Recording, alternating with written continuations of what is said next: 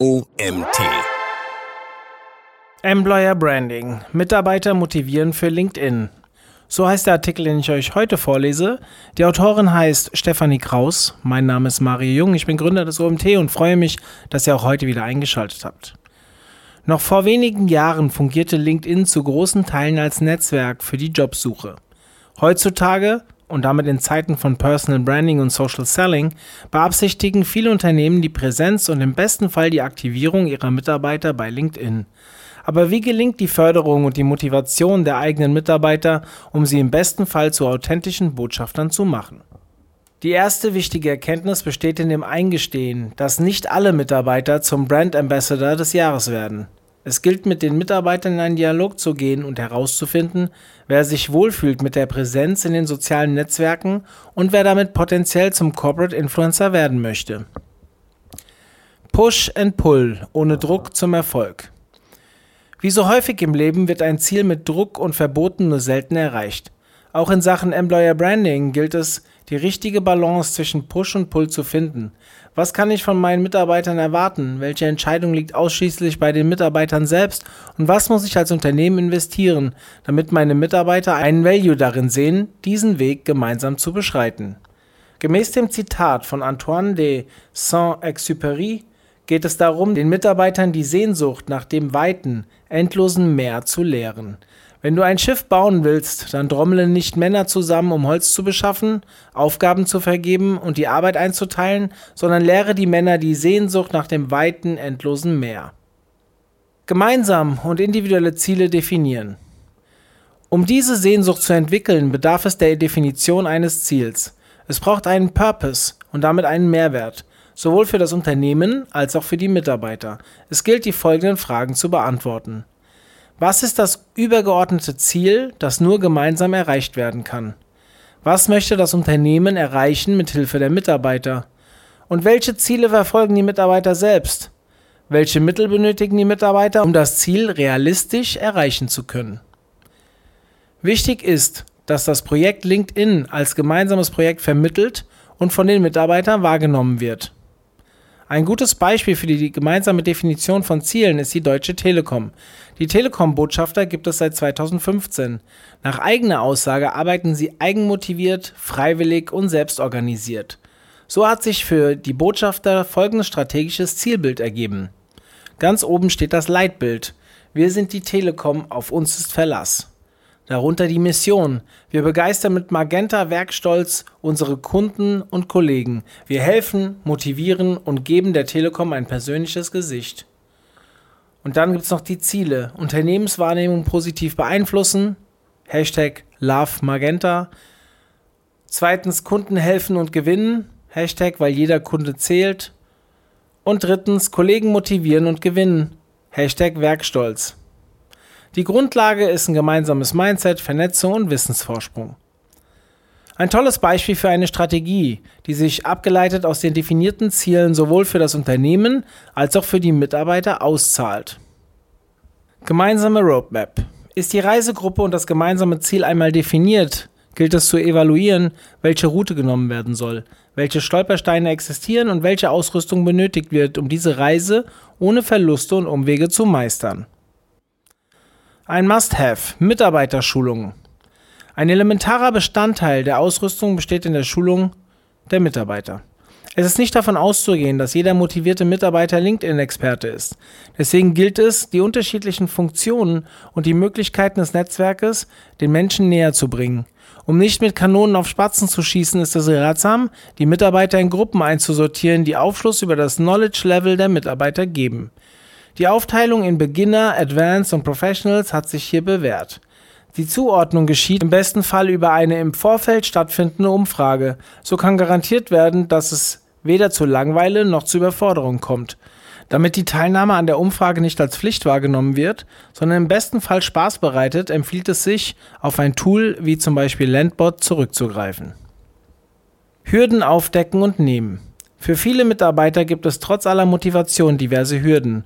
Häufig werden hier die folgenden Gründe genannt. Erstens, nicht noch ein Kanal. Zweitens, Abgabe von Daten. Drittens, Zeit. Und viertens, Inhalte. Es gilt hier, den Mitarbeiter Gründe für LinkedIn zu liefern, den tatsächlichen Mehrwert des Netzwerkes näher zu bringen und Bedenken zu nehmen. Nicht sie von LinkedIn zu überzeugen, obwohl alles gegen ein aktives Partizipieren spricht. Gemäß dem oben genannten Zitat geht es darum, den Mitarbeitern zu erläutern, wie das Ziel aussieht, was sie dort erwartet und wie der gemeinsame Weg aussehen soll.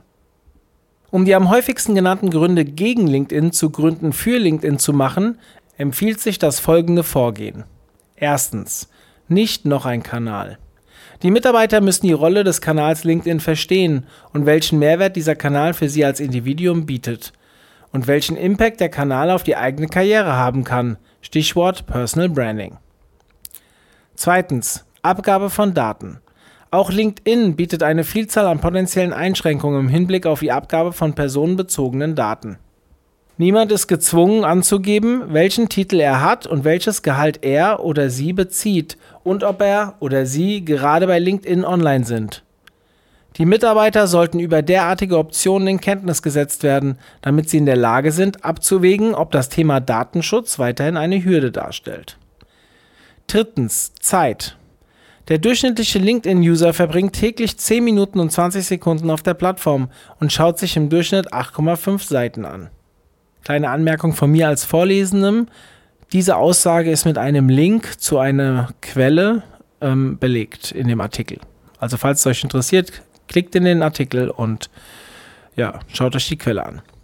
Für viele Mitarbeiter handelt es sich um die 10 Minuten, die sie an anderer Stelle dringend benötigen.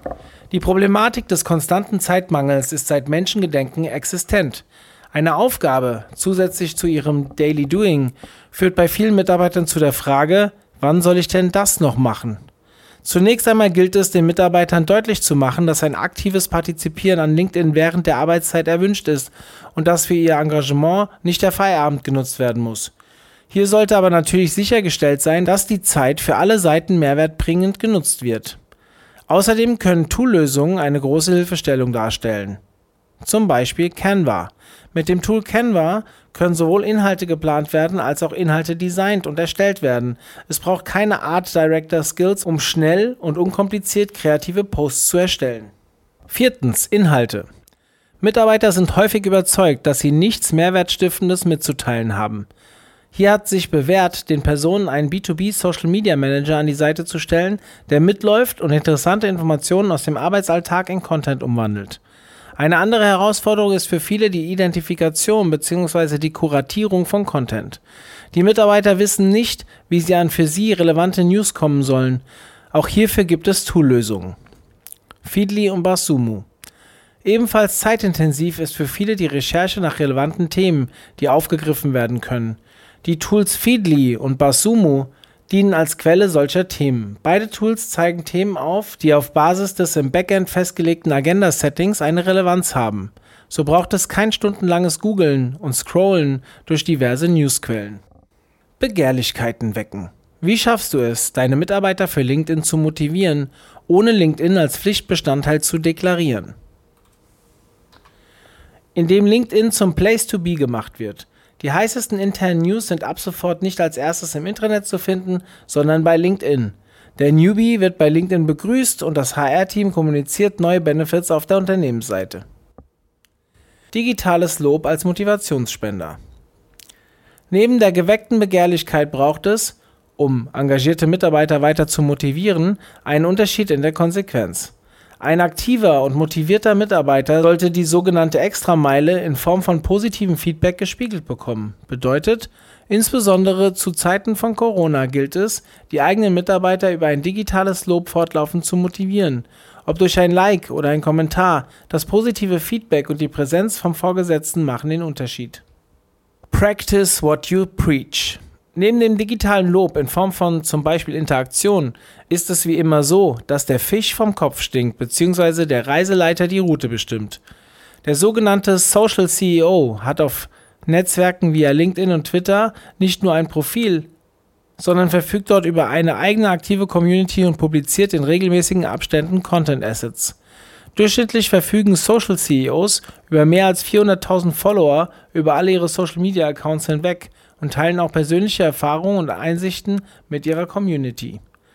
Laut einer internationalen Studie vom PR-Netzwerk Echo International Communications sind mittlerweile 58 Prozent der CEOs auf LinkedIn zumindest vertreten, ein Wachstum von 17 Prozent in gerade mal zwei Jahren. Die Gründe liegen auf der Hand, eine starke Arbeitgeberpräsenz, eine eingenommene Vorbildfunktion, Nähe zu den Mitarbeitern, Möglichkeit zur Lead-Generierung und nicht zu vergessen die Stärkung des Arbeitgeber-Images in Form von positiver Reichweitengenerierung. Schon jetzt gehört es zur Customer Journey von qualifizierten potenziellen Arbeitnehmern, einen Blick auf die Unternehmensseiten in den sozialen Netzwerken und auf die Profile des CEOs zu werfen. Die Präsenz von CEOs bei LinkedIn und Co. wird somit schon bald weniger Option und mehr Pflichtbestandteil sein.